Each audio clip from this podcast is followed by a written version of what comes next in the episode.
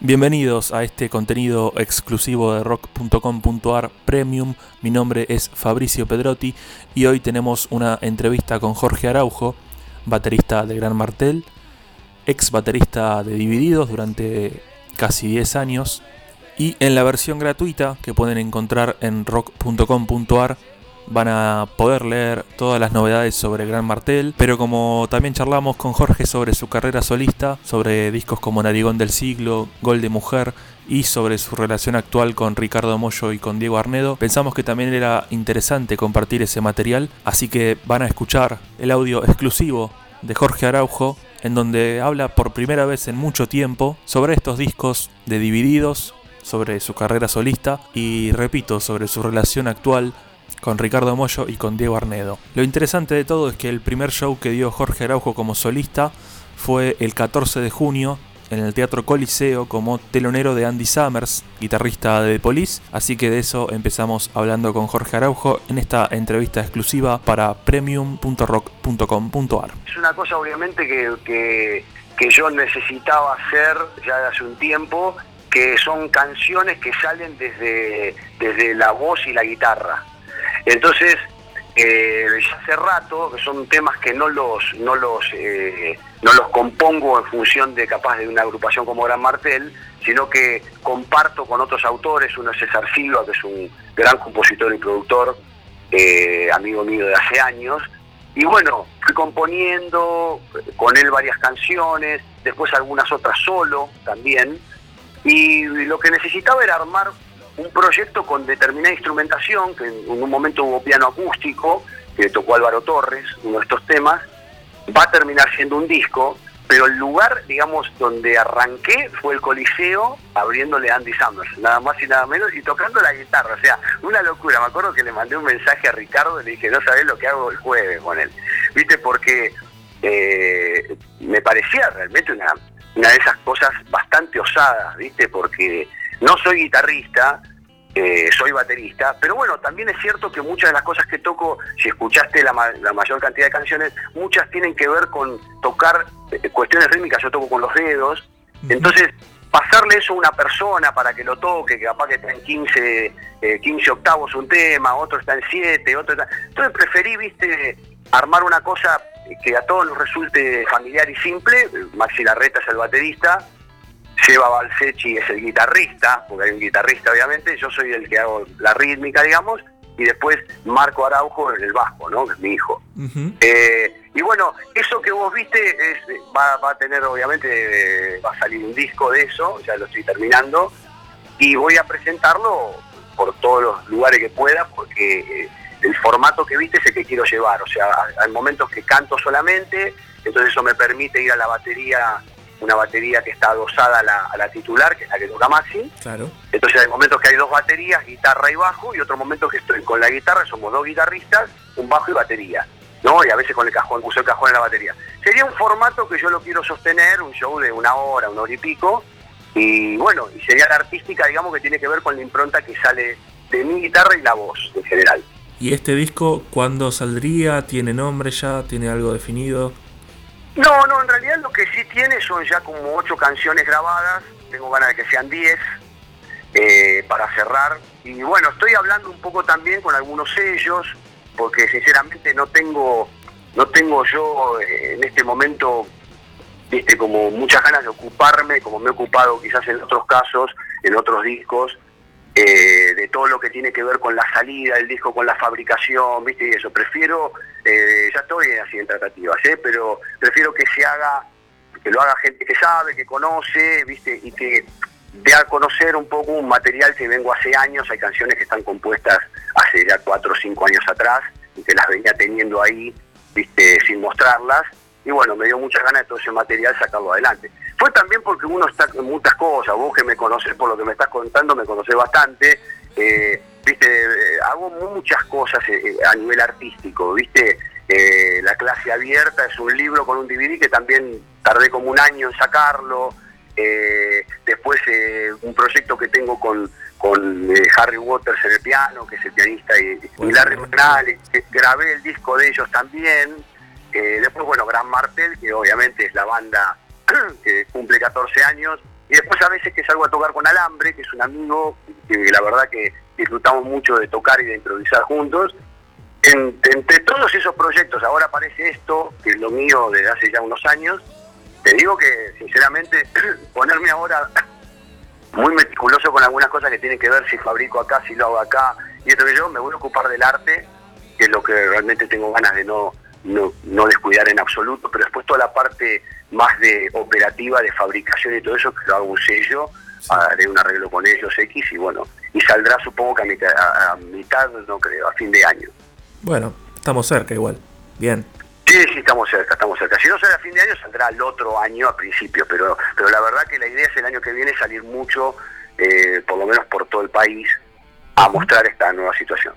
¿Y algunos de esos temas que, me contás que tenías de, hace años fueron presentados hacia Gran Martel o ni siquiera se los mostraste a, no, no. a Gustavo? No, no, no, no, nunca, nunca. Hay un tema, por ejemplo, que podría tranquilamente haber sido de, este tipo de, material, pero no, pero fue justo en, momento bisagra, ¿viste? Fue un tema que quedó eh, en Gran Martel, pero que tiene que ver mucho con una impronta que podría haber estaba en este disco tranquilamente porque se lo mostré en un momento a, Diego y eh, a Diego, a Gustavo y a Tito, y el tema medio como que, bueno, hacelo vos con la guitarra, que yo que, que, se llama algo que va, que está en el disco 4, pero que yo toco la viola y canto, y Tito puso unos teclados, y fue como una especie de, rareza, no Gustavo creo que toca algunas cosas con bajo con unos pedales, pero no, no es común que yo lleve un tema así con la guitarra, no me ha pasado prácticamente con Gran Martel, ni quiero que me pase porque es un contexto muy diferente eh, y que bueno, por suerte quedó y ocupó un lugar, pero no fue lo más cómodo que, me puede pasar con el grupo, digamos. O sea, no me gusta mucho llegar con la guitarra y mostrarles un tema fargo encima. Viste, como que me da un poco de cosas. Entonces prefiero todo eso eh, si ya hubiera tenido este proyecto, quizás algo, eh, algo que va hubiera quedado en este disco, ponele, y ni, se los hubiera mostrado a ellos. Pero la verdad que les gustó mucho la canción y, cerró, digamos, el disco con esa situación más así de voces y guitarras, ¿no? Eh, que está alejada un poco de todo el otro formato planteado con estas baterías y con todo eso. Incluso recuerdo en 2009, en una entrevista, oírte decir que, por ejemplo, con Gran Martel ya estaban planeando en sacar varios EPs, que lo hicieron con un volcán en, dos partes. Totalmente. Pero que, después la idea iba a seguir. Y, fue algo que no pasó con 4, que es un disco completo, digamos. Y es algo que están pensando en, volver a, utilizar. Mira, yo, yo lo, que, lo que creo es que en el caso mío, digamos, eh, lo que viste el otro día en el Coliseo, eh, yo necesito eh, presentarme, por llamarlo de alguna manera, ¿no? Viste, como que necesito un disco y la gente, eh, vos, eh, público, que pueda llegar a ver un show, necesita un tipo de un, boliche que te contrata, necesita un disco, una radio, decir, ah, bueno, Jorge Araujo hace esto, escuché el disco y después tira a ver en vivo.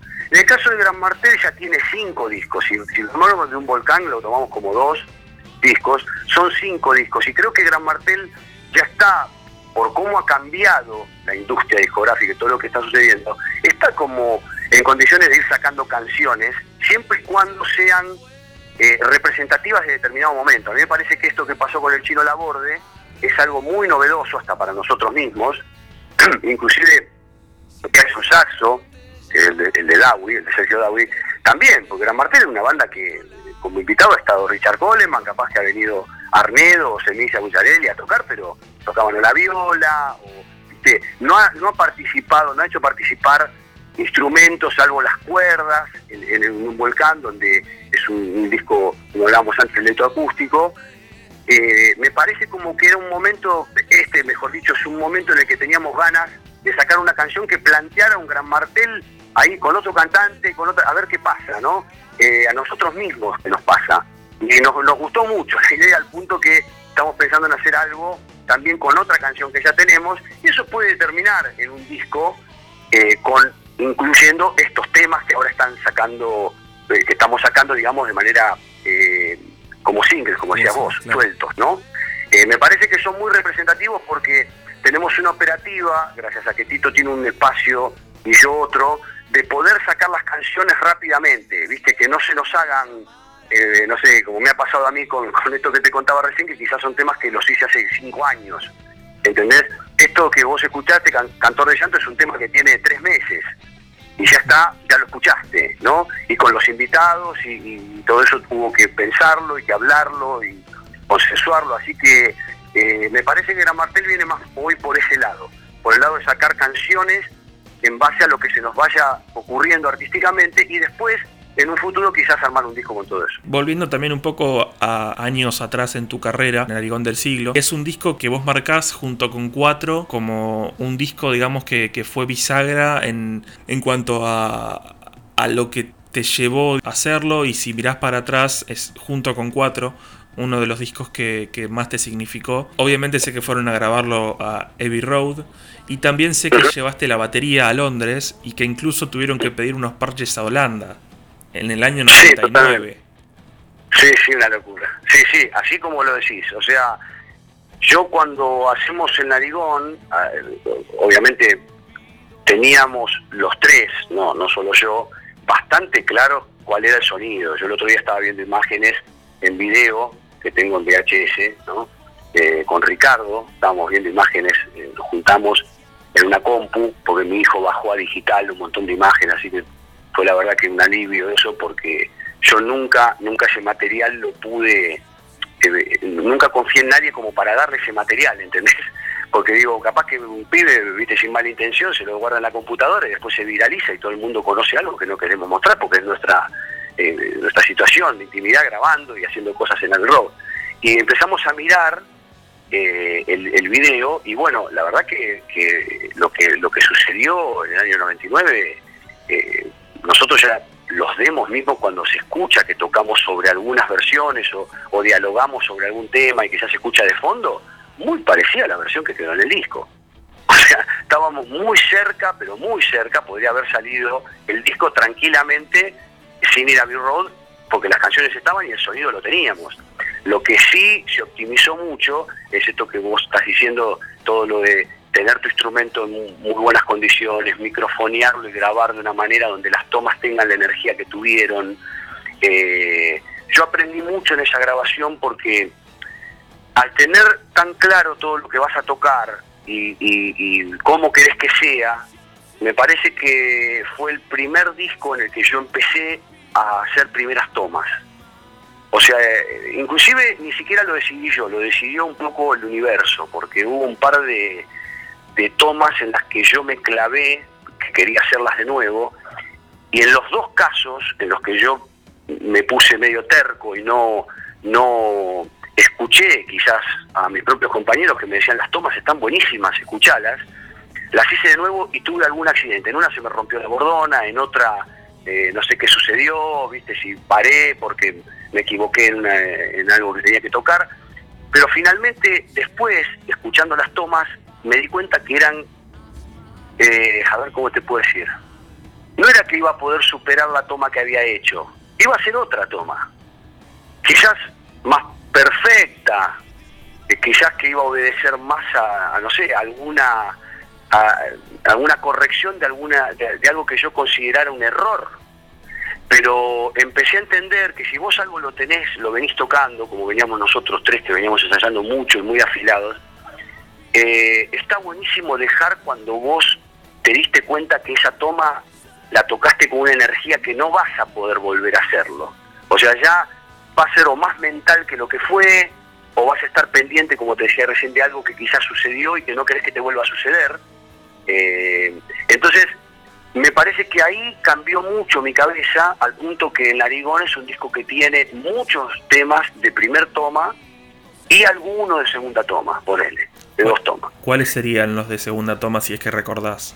Mira, de segunda toma no me acuerdo, pero de primera toma te puedo decir, el que te estoy hablando, uno de los que me acuerdo perfectamente es eh, Casi Estatua, que es el disco que abre, eh, eh, es el tema que abre el disco. Y una de las razones fue porque cuando yo toqué el tema, me acuerdo que, una de las razones me refiero a por qué lo quise hacer de nuevo, me acuerdo que le pegué a una mariposa de un jaija que tenía a mi derecha, y estuve como, no sé, un minuto, 40 segundos de la toma, pensando en que le había pegado a eso y que se iba a escuchar. Entonces cuando, cuando yo después quiero volver a hacer la toma, se me rompió la bordona, ponele. Pero antes de que yo quisiera hacer la toma, tanto Diego como Ricardo me decían, pero vení, Magu, vení, que está buenísima la toma. ¿Viste? Y yo, terco, ¿viste? Pensando, la voy a mejorar porque no le voy a pegar a la mariposa. eh, bueno, al romperse de la bordona, después me fui, no sé, a tomar un té, qué sé yo, al, barcito de Diablo Road y cuando volví, obviamente, eh, mis compañeros con mucha delicadeza me dijeron, ¿no te querés sentar y escucharla? Toma un ratito, por lo menos. Bueno, dale, y cuando la escuché, es el día de hoy que me acuerdo lo que me, lo que me provocó. O sea, dije, yo no puedo tocar de nuevo así, ¿viste? O sea, la energía con la que toqué eso, eh, lo iba a tocar de otra manera, lo iba a tocar pensando en el error que había cometido, había dejado una energía que iba a ser muy difícil que la volviera, eh, que la volviera a repetir. Así que me cambió mucho la cabeza a partir de eso. O sea que en, Casi Estatua estamos escuchando la versión de la batería en la que le pegas a la mariposa. Exactamente, descubra, hay que empezar, descubra dónde le pega la mariposa. ¿eh? Eh, sí, no sabes, yo doy clases de grabación, creo que te dije antes que lo hago, y muchas veces cuento eh, cosas sobre grabaciones, y las veces que he contado este episodio, todos me dicen, ¿y dónde? No, no, búscalo vos. Porque el tema también está en que uno cuando se escucha con, la, con determinada obsesión sobre algo que sucedió y que uno conoce solamente, imagínate que yo hablaba con los demás y nadie escuchaba nada raro. De hecho, yo escucho en la radio o en un disco, en una reunión con amigos, y pasan, ¿y vos te pensás que voy a escuchar eso? Lo que sí creo que prioricé, y que es el día de hoy que lo sigo haciendo, es que cuando vos tocas un tema con la energía que yo toqué ese tema, porque yo me bajé de tocar ese tema, parecía que había jugado 30 minutos un partido de fútbol. Toqué con una energía tremenda, entonces es el día de hoy que cada vez que toco, sea la energía que sea, no solamente a veces física, como puede ser el caso de, de, casi estatua, es la parte mecánica, la precisión con la que tocaste los golpes, el sonido, el tempo con el que toqué, porque nunca grabé con clic, con divididos, entonces medio como que todo eso es parte de la toma, que es lo que justamente Diego y Ricardo vieron antes que yo. Eh, porque ellos estaban escuchándome también. O sea, yo estaba muy pendiente y muy obsesionado, como cada uno cuando toca, de lo que está tocando. Entonces está bueno, está bueno correrse cuando uno toca y, y ponerte de oyente de vos mismo. Eso creo que lo aprendo, lo aprendo más que nada en el Narigón del Siglo. El Narigón del Siglo fue un cambio para mí eh, muy, pero muy importante en mi vida artística, como, como hoy eh, hago las cosas. Y cuatro, que fue directamente ya entrar a hacer así, tocar y ya no, directamente no había posibilidad de mover nada porque estábamos todos grabando y había que dejar todo como estaba. Creo que tiene mucho que ver con que yo pasé por experiencias como esa donde pude aprender eso. Si no, un pequeño detalle iba a ser que todos tuviéramos que hacer algo de nuevo. ¿Viste? Y es un equipo que se está metiendo a grabar, no divididos, ¿no? graba juntos. Después, en una canción que es La firma de Lopa, usaste las steel drums, por ejemplo. Sí, el steel drum, sí, sí, sí. Algo también un poco... Steel, drum y, charango. Mira. O sea, imagínate, o sea, creo que es el único tema en la historia de la música que hay un steel drum y charango, sino que algunos me, me hago escuchar otro. Pero ese tipo de cosas también eh, que recuerdo del Narigón, muy, muy eh, novedosas, ¿no? Eso me acuerdo que con Diego empezamos a tocar en el jardín, en la quinta donde ensayábamos. Yo me llevé el steel drum, me lo había traído de Los Ángeles, y él estaba ya con el charango tocando un, dibujo así con la mano derecha y rítmico. Y bueno eh, Diego toca muy bien folclore entonces empezó a hacer una cosa en el charango buenísima percusiva y melódica y yo empecé a aprender las notas y a tocar básicamente la rítmica como estaba tocando él. Y empezamos a hacer toda una, una cosa juntos y Ricardo cantando arriba fue la verdad que muy divertido. Después el, otro tema que para mí se destaca en cuanto a la batería es Vida de Topos, que tiene un par de, secuencias, de efectos. ¿Cómo lo, lo laburaste y cómo lo laburaron a ese tema? Eh, Vida de Topos es un tema en la que yo lo que recuerdo, porque me estás hablando, imagínate, ya se van a cumplir creo que 20 años ya del disco, ¿no? Entonces me acuerdo porque fue un disco que le puse mucha atención, como te decía antes, fue un disco bisagra, un disco que para mí fue fundamental, ¿no? Aprendí muchísimo y lo quiero mucho también, o sea, como todo disco, pero este en particular, y encima se grabó en Abbey Road, con lo que significan los Beatles para mí, que creo que yo soy músico porque, porque escuché los Beatles prácticamente, ¿no? Entonces, medio como que se juntaron todas esas cosas y cuando vamos a grabar Vida de Topos, lo que recuerdo, yo no sé si no es otro que quedó la toma 1, que se me rompió también algo, no, romper algo no, porque me parece que pasó en el otro, pero acá también sucedió algo, o toqué la segunda toma y no me, no me gustó en la mitad del tema y paré, viste, pero algo pasó también que quedó la primera toma, y lo que recuerdo es que en el medio hay como una especie, por llamarlo de alguna manera, de solo, viste, donde yo improviso, parece como que improvisar algo, no, yo eso me acuerdo que no lo tenía armado, era de las pocas cosas que no tenía decididas, que iba a tocar en la batería.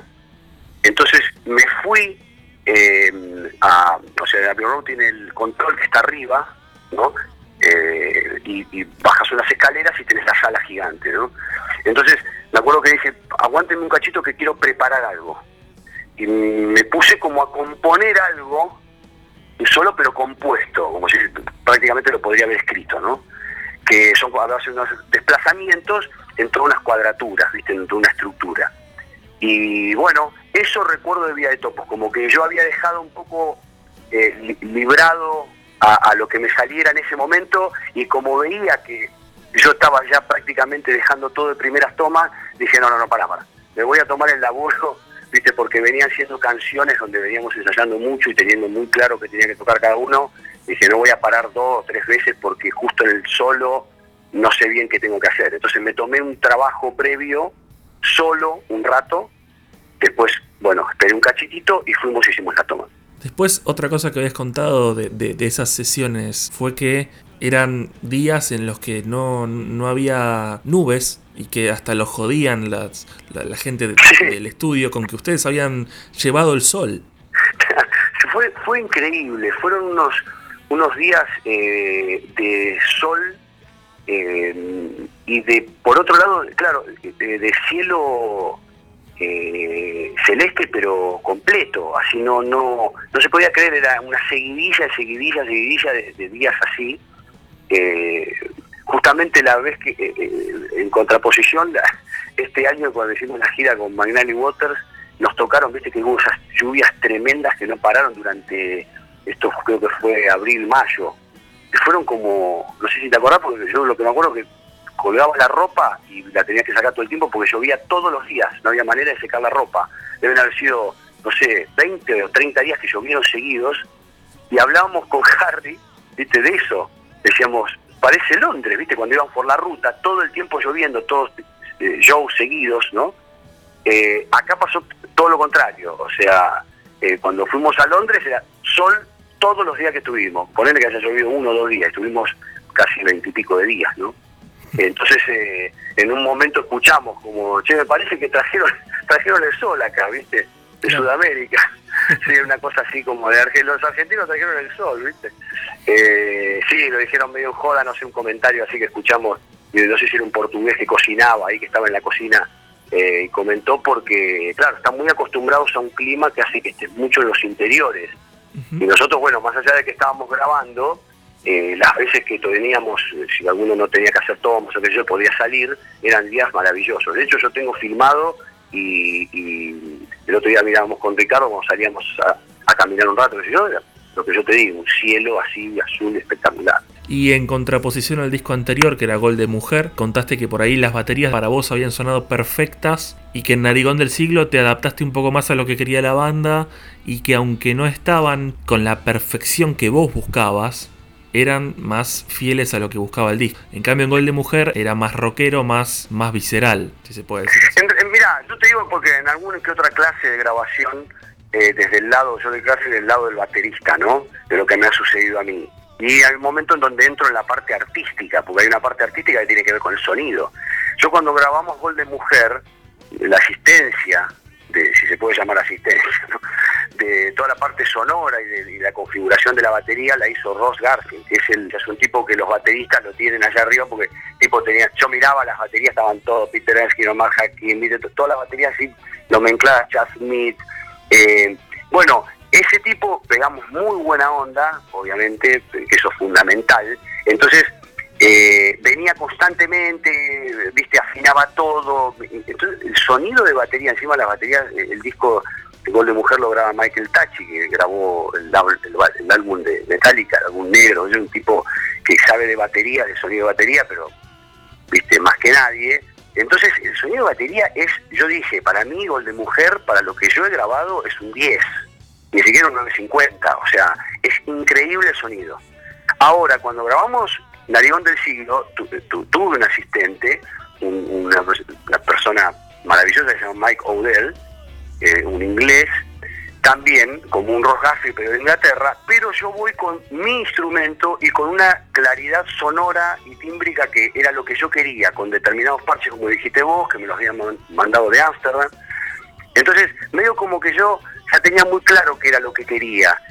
Entonces, ponele que para mí el narigón sea un 8, pero lo que les digo a veces a los pibes es que artísticamente lo siento mucho más mío, como una cosa más personal, ¿entendés? En, en, lo artístico, la perfección a veces te juega en contra, porque no hay que olvidarse que el arte tiene que ver con la creatividad, y la creatividad no puede ser perfecta. Eh, entonces yo creo que ahí es un poco lo que, lo que me sucedió, eh, eh, me parece como más creativo mi rol en el narigón a nivel sonoro o más personal que en Gol de Mujer que creo que obedece a un, a un a una determinada perfección donde todas las cosas están como tenían que estar y bueno, yo le agradezco obviamente a Drum Doctor, a Rojarfield. El Narigón es un disco que yo considero como que es más cercano de una búsqueda personal. Lo otro tiene mucho que ver, yo no toqué ni una torre, tiene mucho que ver con la, con, la dirección un tipo como Ross Garfield le da a un instrumento que los conoce a la perfección, y donde vos te sentás y tocas. O sea, es la combinación perfecta. Vos te ocupas de tocar lo mejor que podés y hay una persona que te va a hacer sonar de manera increíble. Entre Michael Tachi, Ross Garfield y yo, eh, se armó un equipo espectacular para lo que son los sonidos de la bata. Entonces, yo considero que es, si no es, el mejor sonido de batería que tuve en mi vida ese. Ahora después, el narigón quizás no es un 10, ¿viste? Pero yo tenía muy claro cómo quería sonar y Mike Gaudel, eh, eh, inglés que hace lo mismo que Ross, fue un tipo que respetó, como que yo había llevado mis parches, mis cosas, que, no, que me había pasado con Ross, exactamente lo mismo, pero en ese momento yo no llegaba hasta ese punto, ¿entendés? O sea, me parece que yo fui creciendo, como todas las personas, a medida que vas aprendiendo, eh, y como te decía antes, artísticamente o a nivel creativo, haberme llevado mi propio instrumento, haber pedido los parches, que un tipo venga y te afine y vos le digas, no, fíjate si no puedes poner más alto o más bajo, o armame esto, ¿viste? Bueno, tuvo otro eh, lugar en lo artístico eh, el narigón con respecto a un sonido que yo busqué y que considero que para Dividido fue casi, te, diría, el 100% de lo que yo quería en ese disco.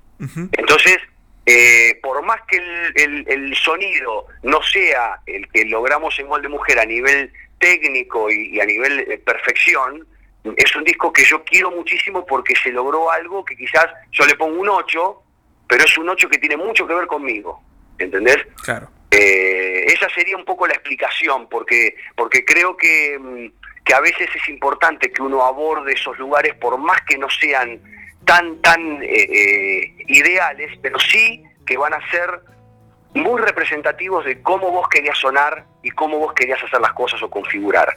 Eso recuerdo yo de, del narigón con respecto a lo que es sonoro, ¿no? Recién me contabas que, te juntaste con Ricardo hace poco. ¿Eso es algo que se da frecuentemente o fue un encuentro eh, esporádico?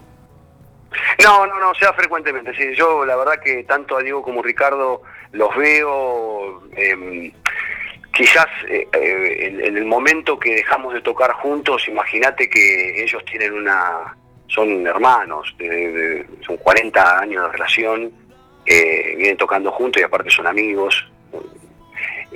Fue muy difícil para mí esa parte. Yo estaba seguro que musicalmente, de hecho lo hemos hablado apenas yo entré al grupo, eh, nuestra vida artística iba a seguir, eh, cada uno iba a seguir haciendo cosas, tanto ellos como yo.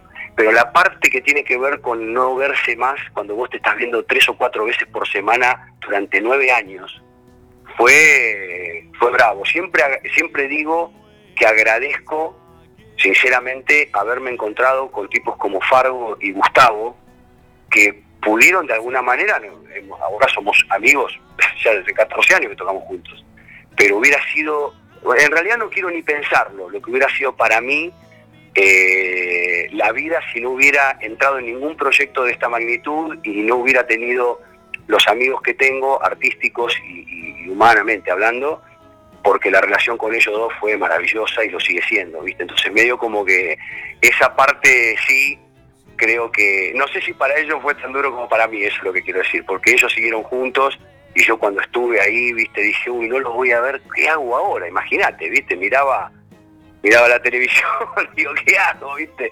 Porque no tenía nada proyectado en mi vida, o sea, nada, nada para, para hacer nuevo, ni había hablado con nadie, ni tenía nada eh, previo. Así que, bueno, al mes se armó Gran Martel. Y que agradezco, y de hecho, de hecho lo sigo viendo, eh, son mis amigos, y creo que para ellos lo que debe haber sido durísimo, sí, es estar durante nueve años con, un, con una persona que venís funcionando y que está todo bien y que de repente en un momento determinado todo eso se, se modifica y tenés que empezar con otra formación, como nos pasó a nosotros cuando, cuando dejó de tocar, dejaron de tocar o dejó de tocar Gil Solá, viste que el trío medio como que cambia, entro yo y ahí se arma otro trío nuevamente y bueno, son arranques porque son diferentes personalidades, diferentes improntas artísticas, y como habrá pasado ahora con Catriel también. Eh, entonces, bueno, es un tema, ¿no? Eh, eh, no, no, no es fácil de, abordar, digamos, me parece, ese tipo de, de mm, distanciamientos. Pero bueno, con el tiempo, yo digo siempre que todo se va, se va encuadrando, y si la energía, viste, fue fue copada medio como que lo, lo, que queda es muy bueno y creo que hemos dejado cinco discos juntos maravillosos, yo los, los quiero, pero con toda mi alma, ¿viste? Así que bueno, de eso estamos hablando inclusive, ¿no? Así pasaba la entrevista con Jorge Araujo. Recordá que en rock.com.ar podés leer la charla que tuvimos sobre Gran Martel y que podés encontrar muchísimo material suscribiéndote en premium.rock.com.ar. Mi nombre es Fabricio Pedrotti y obviamente vamos a cerrar este podcast escuchando una gran canción de Divididos. Hasta la próxima. Thank you.